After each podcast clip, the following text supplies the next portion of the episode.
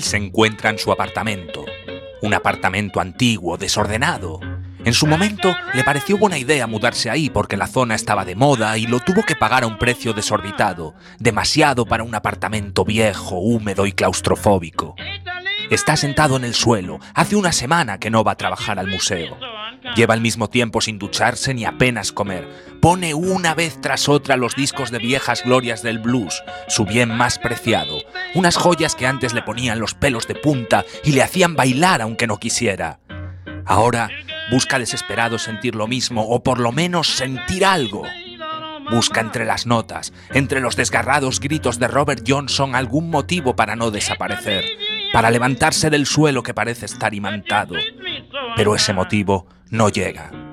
Todas las mujeres de las que se enamoró escuchando esos discos están ya fuera de su vida, y todas las historias que antes le parecían emocionantes le parecen ahora anécdotas insulsas e irrelevantes. En el trabajo todos le respetan, pero nadie le aporta nada, nadie sabe más que él, nadie le puede enseñar nada. Y fuera del trabajo, nadie le conoce. No tiene sentido. Es el momento, se dice a sí mismo. Él no es como los demás y lo sabe. No se puede suicidar dejando detrás de sí un asqueroso cadáver, horrorizar a la gente, entristecer a las ancianas y atemorizar a los niños. Tampoco quemarse, poniendo en riesgo la vida de sus vecinos, por necios que sean. Él simplemente desaparecerá. La guitarra de Moody Waters se va apagando y él nota como su cuerpo se despega poco a poco de la alfombra, como deja de oler a sudor y a humedad, se está desvaneciendo. Ya era hora. Suena el último acorde.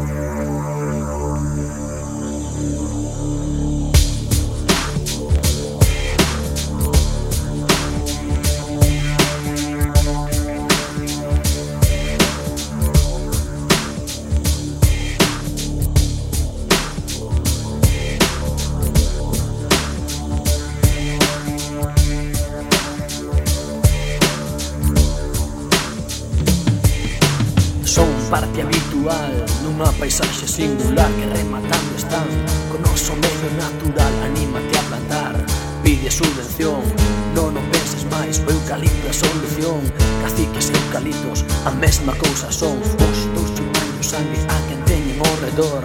Caciques eucaliptos, a mesma cousa son Os dous remandos sangue a quen teñen redor.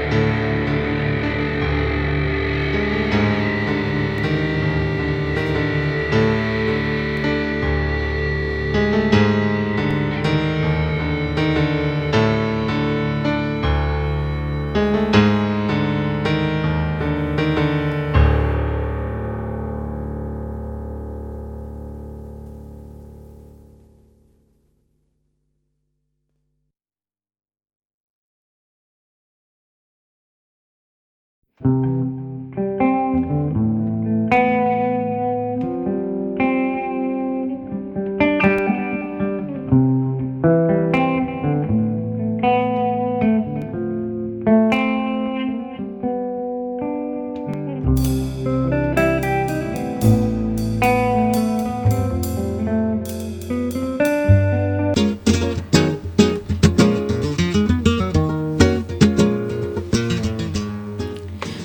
tardes, empieza Radioactiva con un poquito de retraso, por unos problemas técnicos. Con mi guitarra en la mano yo nunca paro de cantar. Ya sabéis que todos los jueves del mes podéis escuchar aquí el programa del refugio del albergue Padre Rubinos de 6 a 7 de la tarde en la emisora Cuac FM en la 103.4. También nos puedes seguir en directo desde la página web www.cuacfm.org.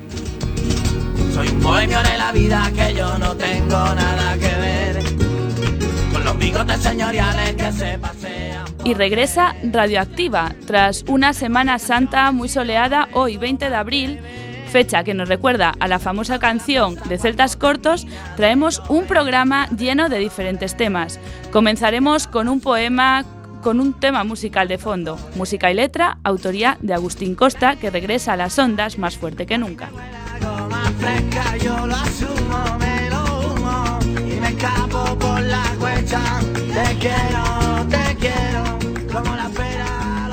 Demo Seguiremos con toda la actualidad deportiva que nos contará Jesús Pacheco.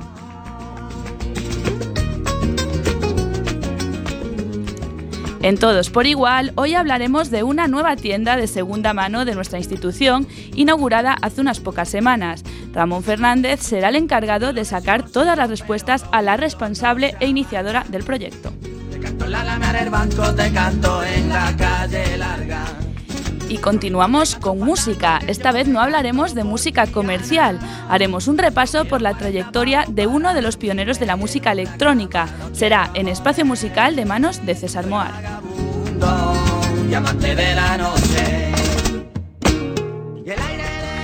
Y de música, como siempre, pasamos a otro arte, el cine. En Luces, Cámara y Acción se hablará sobre un director chino. Cuca Barreiro nos comentará sus mejores trabajos.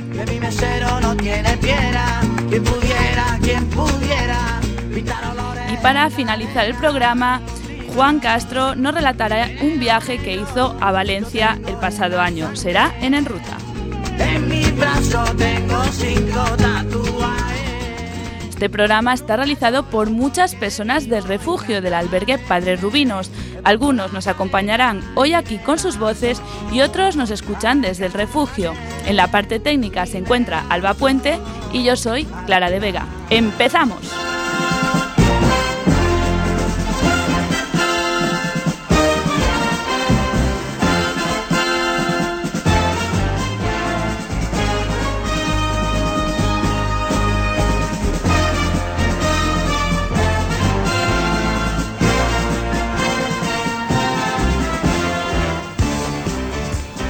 Como, dijimos, comenzamos el programa número 19 de Radioactiva. Como siempre, para arrancarlo presentaremos a nuestros colaboradores. Eh, César Moar, muy buenas tardes. Hola, buenas tardes. Muy buenas tardes, Ramón Fernández. Buenas tardes, Clara. Muy buenas tardes, Jesús Pacheco. Buenas tardes. Muy buenas tardes, Cuca Barreiro. Eh, buenas tardes a todos. Y por último, muy buenas tardes, Agustín Costa. Buenas tardes.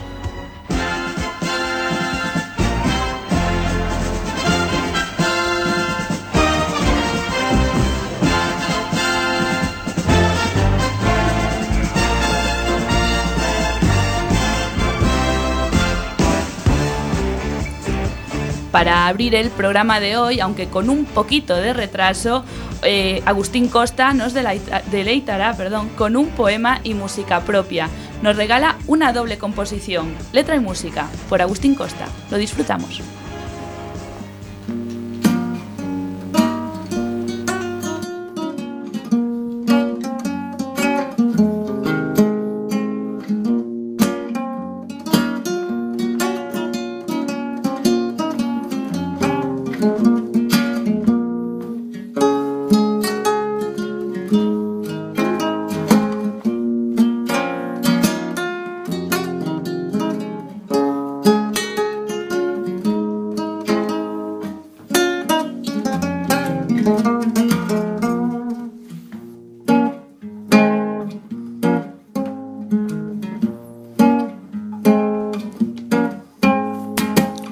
Era moi novo. Cando matinou. Percorrer o mundo, allendo o mare. Era un cativo. A súa aldea deixou. Decidido ir sempre, máis alá. Loitou cou seus demos. O amor o atopou. Fixo a súa lenda. E regresou.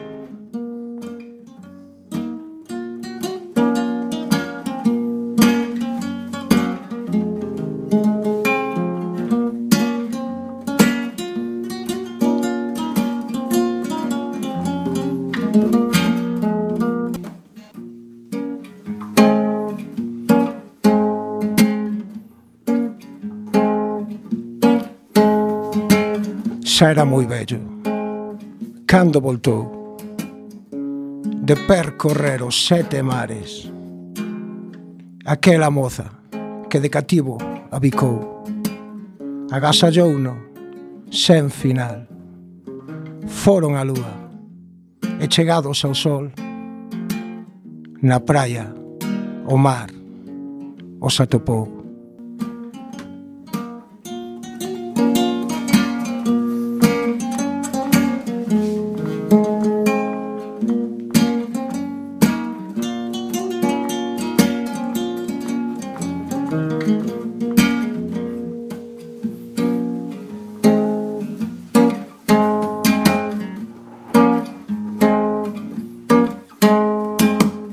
Agora as crianzas do lugar escoitan as súas historias dos vellos e das nais.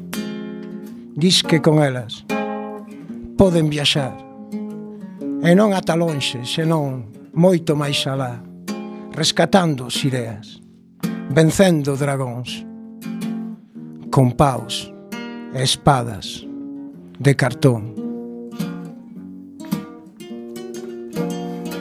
Con paos y espadas de cartón.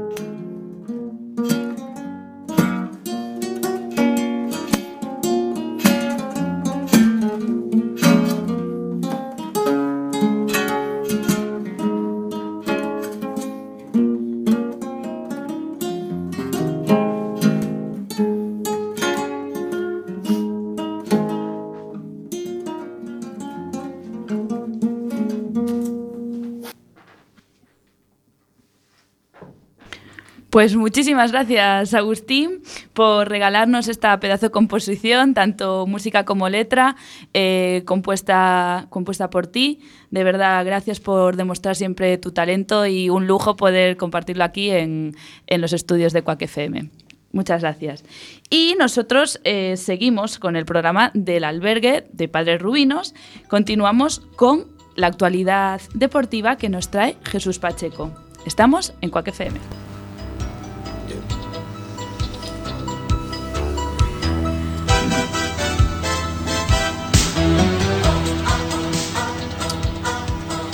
Pues como dijimos, eh, empiezan los deportes y ¿qué es lo que está de actualidad? Pues la Liga de Campeones, la Champions League, donde se enfrentan los mejores equipos del mundo de fútbol. Ayer el Barça se quedó sin plaza en las semifinales, no pudiendo remontar a una Juve que tenía muy claro su juego, cerrarse atrás y no dejar pasar a los del Barcelona, que por muchas filigranas que intentaron, el gol nunca llegó.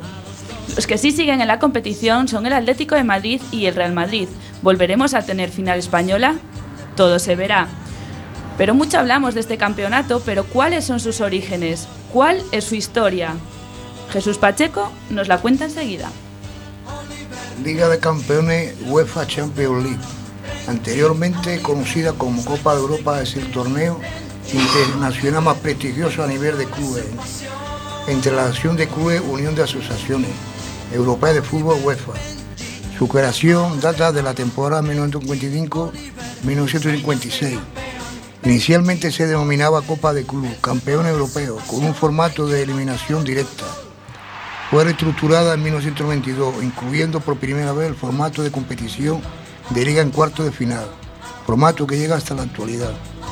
En 1927 comenzaron a participar también los subcampeones y en 1999 los clasificados hasta el cuarto puesto dependiendo del coeficiente UEFA en cada liga. El ganador de esta competición disputada la Supercopa de Europa y como representante de la Confederación la Copa Mundial del Club de la FIFA. El Real Madrid fue el primer equipo en ganar esta competición. La nueva denominación trae la época más igualada 1992-2009, produciéndose algunos cambios en el formato buscando una manera de introducir nuevos contendientes en la competición de forma que fuera más disputada, aunque estos no se vieron consolidados hasta años después. En este primer certamen de la Liga de Campeones, el Olimpia de Marsella se programa campeón ante el Milán por 1-0. Actualmente participan 32 equipos, más 45 rondas previas. Se juegan 125 partidos sin contar las frases previas. El campeón actual es el Real Madrid con 11 Champions ganadas el cual presenta también más finales jugadas, con su máximo goleador Cristiano Ronaldo. En esta competición, el subcampeón es el Atlético de Madrid. Cabe destacar la participación de otros grandes equipos con una trayectoria llena de títulos Campeones de esta competición como son el Fútbol Club Barcelona, Bayern de Múnich, Milán, Oporto, Chelsea, Inter de Milán, Manchester United, Liverpool o Juventus.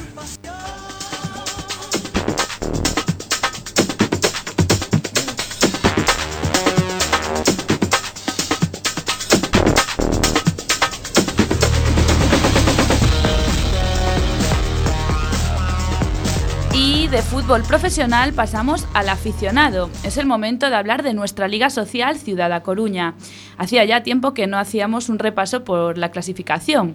Y en esta novena jornada podemos decir que por fin se ha deshecho el triple empate que había en la parte superior de la tabla, quedando como líder el equipo de Secretariado Gitana, de Gitano, con 24 puntos, pisándole los pies Asamblea con 3 puntitos menos, ocupa el segundo puesto y cerrando el podio se encuentra Reto con 18.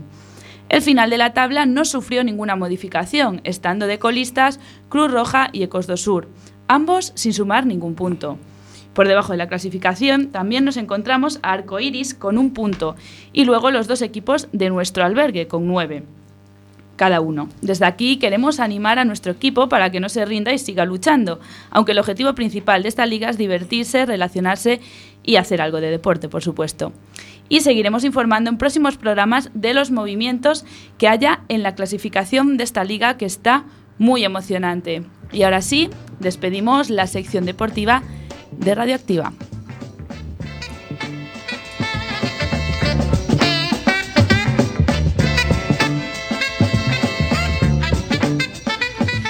Pero continuamos, continuamos en el programa del refugio del albergue Padre Rubinos cuando son las 6 y 24 minutos. Estamos en directo en la emisora Cuac FM en la 103.4. También podéis seguirnos por la página web www.cuacfm.org. A continuación, en Todos por Igual, nos visita una compañera del albergue, una mm, pionera, una una idealista que creó un proyecto muy bonito que son dos tiendas de segunda mano que una ya casi tiene un año y otra se inauguró hace un par de semanas. Nos va a contar todo a continuación. En todos por igual.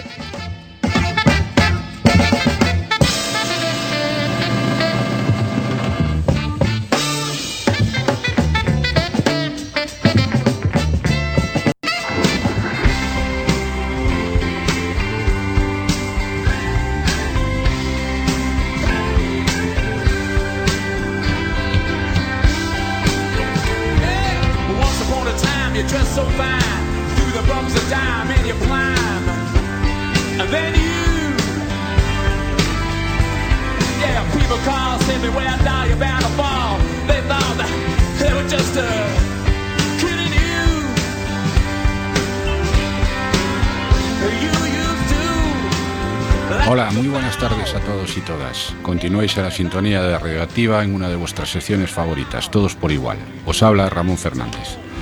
Hoy tengo el placer de entrevistar a una de esas profesionales del albergue de la cual apenas conocemos su cara, pero sin cuya labor el refugio seguiría funcionando, pero no sería lo mismo. Ella es la artífice y responsable de que en apenas un año el refugio cuente con nada más y nada menos que dos tiendas de ropa. Como os decía, hoy nos acompaña doña Blanca Rodríguez. Buenas tardes, Blanca, y bienvenida. Buenas tardes, don Ramón. Qué impresión, tanta... Me, he sonrojado un poco. Muchas gracias por haber venido. Muchas gracias por invitarme. Blanca, los encargados de una tienda planifican, organizan, dirigen y controlan las actividades de, de la tienda. ¿De dónde sacas tiempo para todo? Para todo eso y para algo más incluso. Me imagino. Pues en verdad el tiempo mm, eh, lo sacamos mm, entre todo el equipo, siendo un equipo muy unido y de las ganas y la ilusión de hacer aquello en lo que crees. ¿Y qué, parte o qué es lo que más resaltarías de tu trabajo? Eh, pues mm, dentro de todo lo que se hace allí, de, todas las labores que hay, desde la recogida de ropa hasta donde termina, eh, lo que más me gusta es eh, formar parte de algo bonito y pues lo mismo en lo que creo y de una institución que da oportunidades para cambiar aquellas cosas poquito a poco en las que queremos cambiar. Estoy de acuerdo. Y dinos, Blanca, ¿cómo y cuándo surge la idea de la primera tienda que recordemos está en la Avenida de la Bañú? Pues ante la instalación de todos los contenedores de ropa que hay en toda la ciudad y toda la ropa que, la ciudad mm, da y que llega al albergue, siempre dejando muy claro que lo que está en mejores condiciones va para el albergue siempre, pues se decide con las ropas o las prendas que, que no mm, que no son necesarias. que, no son necesarias o que mm, sí exceden esa demanda eh, ponerlas a la venta para sufragar mm, gastos y para el buen funcionamiento del albergue en sí. Y por qué el nombre de reestrenar eh, pues bueno, es como un juego de palabras real, porque cada prenda, eh, una vez que entra a formar parte de la tienda, se le da una nueva vida. Eh, tanto si viene con etiqueta, que hay cosas que estrena la persona que las compra, como si las ha estrenado otra persona y vuelven las vuelves a estrenar luego. Además de reestrenar, le hemos puesto el concepto, por así decirlo, de tienda ciudadana, porque entendemos que toda la ciudad forma una parte imprescindible de la tienda. Quien dona la ropa, quien la compra. ¿Y qué tipo de prendas son las que ofrecéis en la tienda? Pues como te decía antes, eh, principalmente lo que no se necesita en el albergue. Entonces, una vez que se pasa ese primer filtro, que es lo más importante, eh, en la selección de la ropa entra a formar parte tanto del taller textil del albergue, de, la, de Padres Ruinos, como las tiendas. Y el tipo de ropa pues es de lo más variada que hay. Hay menos de hombre porque se necesita más arriba y pues vestidos, zapatos, bolsos, todo tipo. ¿Y cómo definirías tú el perfil de clientela que tenéis? Y dinos también qué horarios de atención al público tienen las tiendas. Pues mira, la, nueva tienda de Ángel Serra, que ya se abrió con un horario al público comercial, eh, abre de lunes a viernes de 10 y media a una y media y de 5 a 8 y media, y los sábados de 11 a 2. Y este mismo horario se va a empezar a aplicar en la tienda antigua en La Bañú a partir del 1 de mayo. Muy bien. Y la otra pregunta era que se me olvidó el perfil de, ah, cliente que... Pues no creemos ni queremos en verdad que haya un perfil específico en, en, las tiendas. Entonces encontramos a, desde gente que con escasos recursos económicos que se acerca a comprar, a gente con recursos que quiere colaborar de esta manera o busca esa forma de colaborar, a gente que por filosofía compra en tiendas de segunda mano. Porque queda claro que los precios son muy, muy asequibles. Bueno, hay gente que los ve muy asequibles. Yo siento que sí que son asequibles, tratamos que sean asequibles, sí. ¿Te consideras una apasionada de la moda? Eh, si entendemos moda como tendencia o como lo que se va a llevar, en absoluto me considero una apasionada. Lo que sí creo que tengo eh, empatía con la persona que viene y soy capaz de ver lo que le puede gustar o no, porque en este tipo de tiendas como cada prenda es única, pues tienes que estar muy al oro de todo lo que hay, tanto en la tienda como en el almacén, y hay mucha gente que viene casi todos los días y tener como es eso, esa empatía con la persona. Cierto. Y una pregunta, Blanca, que se hace mucha gente, es si la ropa que se dona se utiliza para vender en la tienda, generando con ello un beneficio. ¿Podrías explicarnos cómo se gestiona el dinero que produce la, la tienda? y si la ropa que se vende procede solo de, de donaciones o tiene otras procedencias. Mm.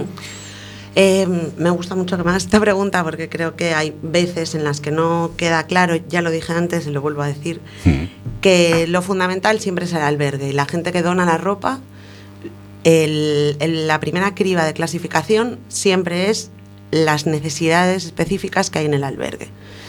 Una vez cubiertas esas necesidades, entendemos que, esa, ropa eh, puede generar recursos suficientes como para cubrir algún, pues comprar ropa interior, calzoncillos, calcetines, cosas que a veces no llegan o llegan en muy mal estado y que también son eh, imprescindibles para el buen funcionamiento del, albergue. Entonces, eh, tanto la ropa que se da directamente a la persona que lo necesita como la ropa que parte de un proceso, forma parte de un proceso o para el taller textil o para las tiendas, toda íntegra va destinada a lo que la gente quiere destinarla, que es a Padres Rubinos y, al funcionamiento de, esta institución. De acuerdo, y claro queda. Gracias. Y para ir terminando, Blanca, que hoy vamos mal de tiempo, porque ya hemos empezado tarde, véndenos la tienda, convéncenos de por qué por lo menos tendríamos que ir a visitarla. Pues bueno, todas las dos tiendas están pensadas desde la filosofía del reciclaje y del reuso de las cosas. Como decíamos antes, el reestrenar todo. Y entonces, mm, ver, por ejemplo, que una litera del antiguo albergue se convierte en un burro para colgar la ropa, eh, pues es interesante mm, ver la transformación de todo. Y. Y bueno, ir a la moda o a la moda que cada quien vea como sí y formar parte mm, de esa colaboración que decíamos antes, por si lo que se necesite o lo que se quiera comprar, que también sirve, eh, pues eso, que todo va destinado a, apoyar a la gente que, necesita del, refugio. Del refugio. De acuerdo. Y ya sí, una última pregunta por mi parte, eh, que se la hago a todos los, invitados que tengo el placer de entrevistar, que nos digas un sueño a nivel personal o profesional que tengas. Eh, pues mm, seguir formando parte de esto que ya es un sueño, de cambiar un poquito una realidad que tiene muchas cosas que cambiar y y seguir caminando juntas con todo el equipo que tengo la suerte de formar parte, de todas mis compañeras y que sea un mundo un poco más justo. Pues en ello te deseamos mucha suerte, Blanca, porque tu suerte será la, de todos. Muchas gracias por habernos acompañado. Muchas gracias. Podría agradecer también a todo un... por supuesto, tienes. Pues eh, un agradecimiento muy sincero a toda la gente que colabora con Padres Rubinos, que es mucha, tanto la que desde el ropero, me refiero ya a, todos los niveles, la que dona la ropa, eh, la que forma parte de un equipo de voluntariado estupendo que hay, que regala su tiempo, y la que compra en las tiendas o en los talleres, que también es una parte de colaboración muy necesaria. Muchas gracias. Bueno, antes de terminar la entrevista, yo también quería hacerte algunas preguntas, pero como dijo Ramón, estamos fatal de tiempo y voy a hacerte la pregunta que le hago a todas las personas que vienen del albergue, eh, ya sean trabajadores o usuarios, usuarias, bueno, un poco, un poco de todo, ¿no? Y la pregunta es, ¿qué significa para ti el albergue? ¿Cómo lo definirías con una palabra o con una frase o, bueno, con lo que quieras? ¿Qué significa para ti el albergue? Mm. Pues con una palabra creo que elegiría dignidad. Y es, solo se me ocurren palabras, entonces esperanza y dignidad. Pues perfecto, con esas palabras nos quedamos blanca y muchísimas gracias por haber venido hasta aquí, hasta Radioactiva. Muchísimas gracias por haberme invitado.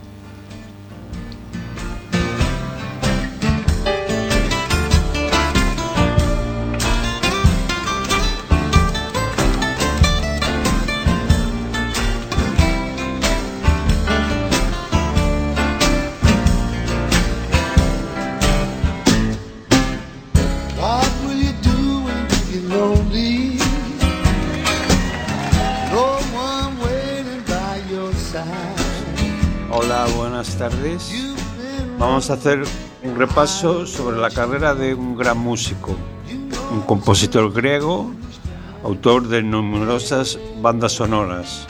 Su nombre tiene tela, es griego Evangelus Odiesas Papanosou, más conocido como Evangelis, así lo conocerán ustedes. Nacido el 29 de marzo de 1943 en Grecia Está considerado como uno de los pioneros de la música electrónica. Nacida a mediados de los 70, resalta por encima de todo por sus grandes dotes. Ya a la edad de 6 años ya realizaba pequeños conciertos con, sus propias composiciones. Vangelis también fue uno de los pioneros poseedores de, una, de un sintetizador en Grecia, ya que sus padres eran ricos. No es sencillo marcar su música dentro de su género, en concreto, sino de, varios. Se movió entre la música electrónica mencionada anteriormente, música clásica, contemporánea, new wave, rock progresivo, pop psicotécnico y música orquestal. Como compositor, tocó varios instrumentos como el sintetizador, el piano, el, el teclado, perdón, y la percusión. A lo largo de su carrera se ha con, codeado con numerosos artistas, como por ejemplo John Anderson del grupo Yes, Dimir Roussos, un, compositor también griego, como Irene Papas, entre otras sus obras más conocidas, destacamos la realizada para la película Carlos de Fuego, con la que obtuvo un Oscar en el año 1981. Sí. Aunque comúnmente se vincule esta autora a bandas sonoras, lo cierto es que tiene numerosos álbumes que los que, que los que prima el uso del sintetizador, creado una atmósfera envolvente.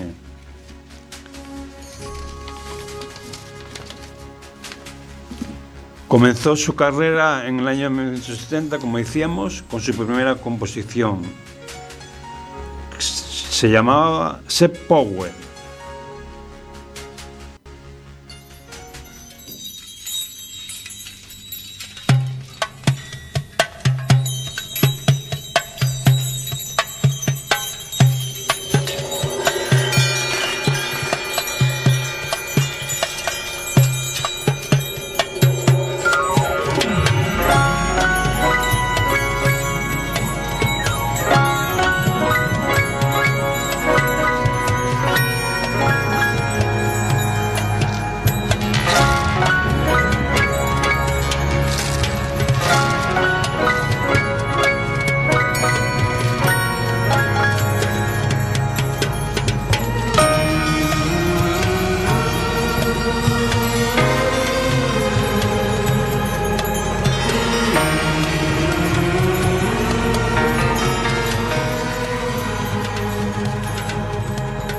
Adelante, rozando la década de los 80, publica su álbum llamado China, con abundancia de temas cortos y melódicos, accesibles para el público en general, sin dejar de lado la búsqueda de la profundidad artística del autor.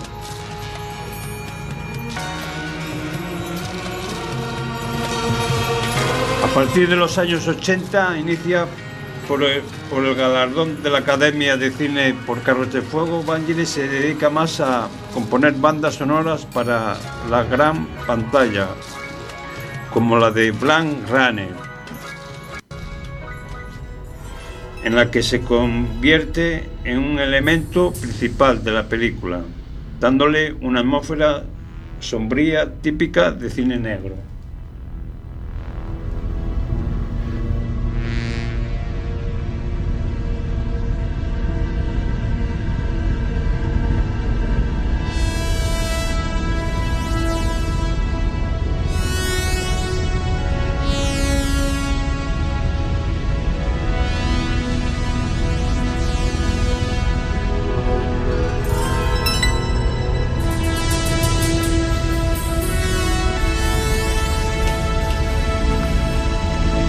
Último álbum fue publicado en el año, en el año 2016, llamado Rosetta. Así se domina por su último trabajo de Evangelis. Quiso dedicárselo a la misión espacial Rosetta, lanzada en el 2004. Fue nominado a los Grammy, en la categoría de música de New Wave. Escuchamos el tema principal de Rosetta. Gracias.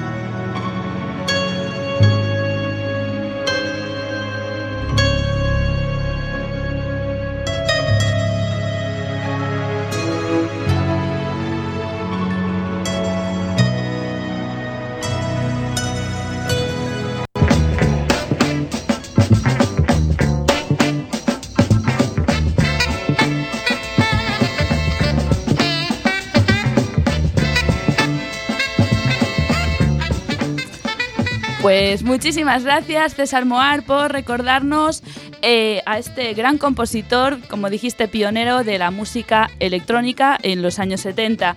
A continuación seguimos con Luces, Cámara y Acción. Cuca nos va a hacer un repaso de la trayectoria de un director eh, oriental, de China concretamente. La escuchamos.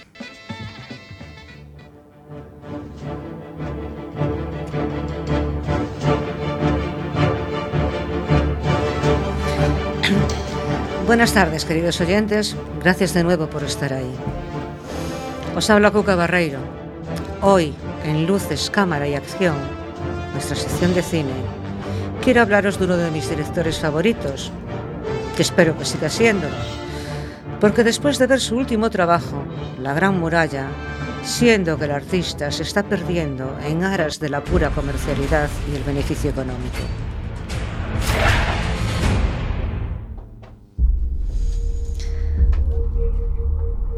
Hablo de Zhang Yimou, extraordinario director de cine y maravilloso fotógrafo y director de fotografía.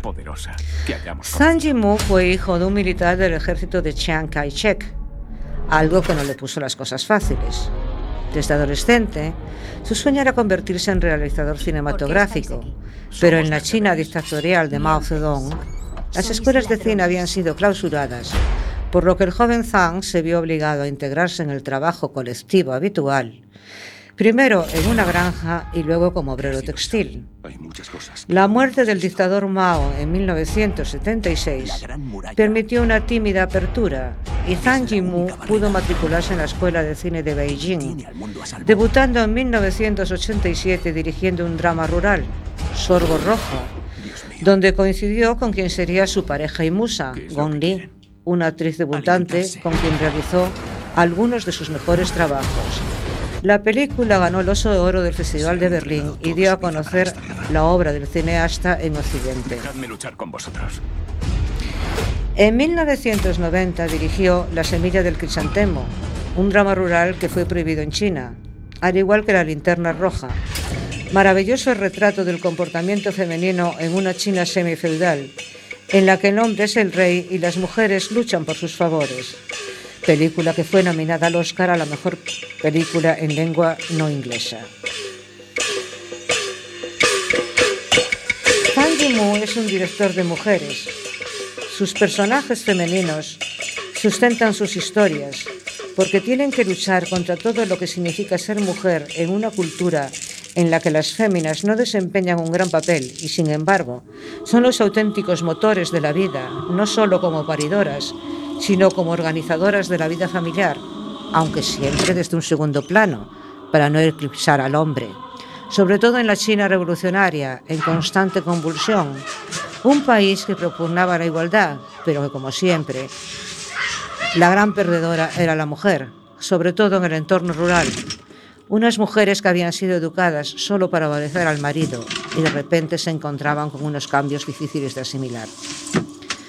Muchos consideran que su obra maestra es Vivir, la historia de un hombre que después de la revolución maoísta intenta recuperar su vida familiar, pero ya nada es lo mismo.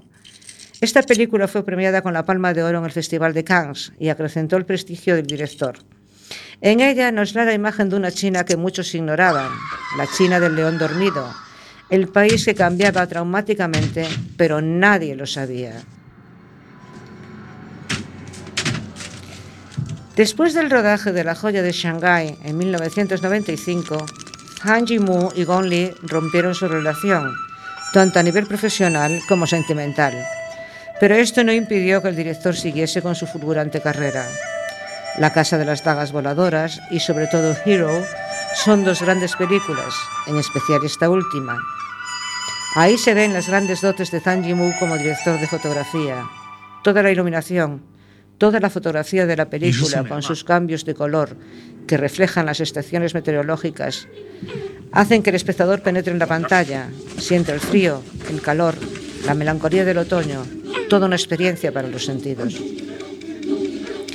En La maldición de la flor dorada en 2006 volvió a colaborar con Gon Lee y el resultado fue más que aceptable. Posteriormente adaptó una de las películas de los hermanos Cohen, Sangre Fácil, con un título un tanto chabacano, Una mujer, una pistola y una tienda de fideos chinos.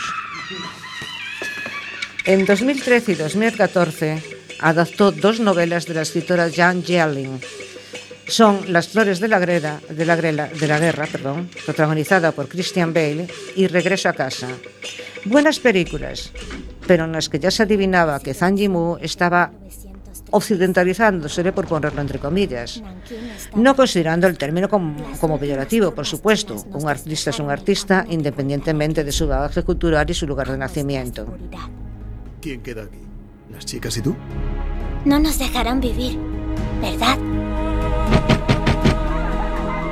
Recuerdo cuando entraron en la iglesia las famosas mujeres del río Qinhuai y su dulce fragancia a maquillaje y perfume. Los japoneses no harán daño a los occidentales. Quiero que nos saques de Nanking. Padre John. No soy sacerdote. Por eso, habiendo visto sus películas, la delicadeza de sus imágenes, que combinan la fuerza expresiva con la exquisitez del sentimiento, del buen gusto, su color, su color me quedé francamente estupefacta de que hubiese dirigido La Gran Muralla. Sí, es un tema fantástico, eso ya lo sabíamos. Pero esperaba que este gran director dejase su impronta. También son fantásticas las escenas de artes marciales de muchas de sus películas y aún así su belleza es extraordinaria.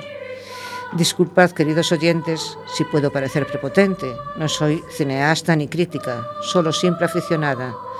Pero en mi opinión, lo único que me he encontrado es una película videojuego, por decir algo, bien rodada, con unos actores que hacen lo que pueden, mucho efecto digital, una película que serviría perfectamente para una miniserie televisiva. Pero, como dice el poeta, madre yo al oro me humillo, y Hollywood no gasta un dólar sin es para ganar dos, aunque tengo la impresión que esta vez no fue oro todo lo que relució. Bueno, todos comemos y tenemos gastos, y hasta los más grandes tienen que pagar el alquiler. Así que no juzgo al director por haber caído en las garras del cine consumista. Pero de verdad, querido Zhang, permíteme que te llame así. Espero que tus contactos con Hollywood no mermen tu gran talento y nos sigas obsequiando con tus obras. Esas obras de calidad, esas obras que nos emocionan y nos proporcionan no solo deleite visual, sino alimento emocional. Buenas tardes y muchas gracias por estar ahí una vez más.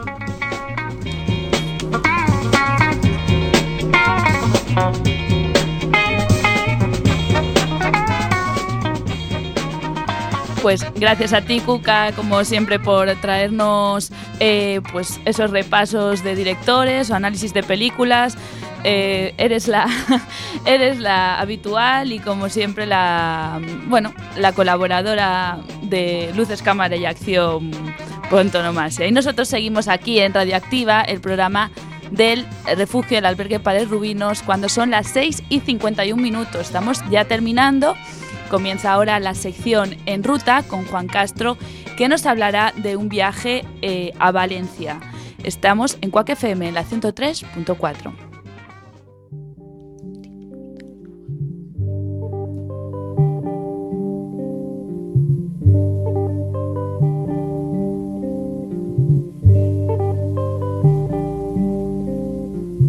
Todo pasa y todo queda pero lo nuestro es pasar, pasar haciendo caminos, caminos sobre la mar. Nunca perseguí la gloria, ni dejar en la memoria de los hombres mi canción. Yo amo los mundos sutiles, ingrávidos y Hola, buenas tardes.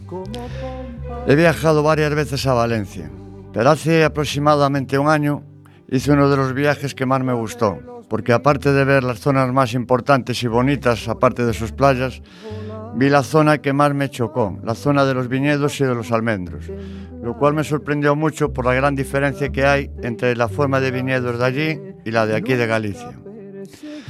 Pero primero, y lo más corto, los almendros, pues es un árbol que solo en tres años ya les produce beneficios en cualquiera de las clases de las almendras.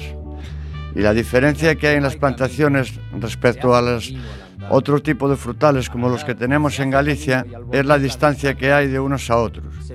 Pues de un almendro a otro tienen una distancia de 2,50 metros a lo largo y de 3,50 a lo ancho. Después, debido a la escasez que tienen de agua, tienen la obligación de tener sistemas de regadío para regar las plantaciones. Respecto a los viñedos, que fue lo que más me impactó por lo que había visto aquí, fue la forma, pues las cepas son más o menos como aquí, pero no las viñas. Las parras para las zonas de Valencia, las más altas, tienen una altura de 1,35, tan solo desde el suelo, y guiadas totalmente por alambres, muy separadas una de otras, pues allí todo se hace mecánicamente, no manual como se hace en la mayoría de las zonas de Galicia. La vendimia se realiza aproximadamente en la misma época que aquí. Igualmente, las parras llevan un sistema de regadío, bastante complicado, la verdad. Tienen un inconveniente muy grande, pues suele haber tormentas de granizo. Y lo que más temen los agricultores de allí es que cuando el granizo cae muy fuerte, ellos lo llaman apedrear, apedrear la uva, que queda como picada. Y lo que les produce un maleficio y calidad en dicha uva. Después prácticamente es como aquí, al hacer la vendimia la llevan a una de las cooperativas correspondientes. Por cada vez que llevan el viaje de, la uva en el vehículo correspondiente, miden la graduación, que es lo que marca lo que va a ser la calidad del vino. Tienen seis vinos con denominación de origen, entre las tres zonas típicas de Valencia, que son Requena, Osuna y Sinarcas. Pero en las tres zonas solo tienen tres tipos de vinos, que son rosados y tintos, dos rosados y un tinto. El sistema de crianza es muy parecido al nuestro, pues tuve la oportunidad de ver las entrañas y producción de cómo lo hacen. Es un proceso bastante sencillo, excepto para los vinos de reserva, que están en unos barriles de madera en una, en una zona totalmente oscura durante un periodo de tres años mínimo y al cual no se puede acceder en ese periodo de tiempo. Después, con el bagazo o resto de la uva, hacen el típico vino de mesa, el más económico. Y lo extraño es que no tienen ningún tipo de vino blanco. Fue una de las cosas que más me impactó. No puedo explicar mucho más, porque fue una visita corta que hice a una de las cooperativas y a una de las bodegas que allí. Otro día hablaré con más tiempo y con más intimidad de la bodega, pero en estos momentos sé lo que puedo ofrecer. Aparte les podría hablar de la ciudad y de los alrededores, pues es una zona muy bonita y con muchas cosas por ver, tanto monumentales como zonas de ocio y turísticas. Caminante, no hay camino, sino estelas en la mar. Hace algún tiempo en ese lugar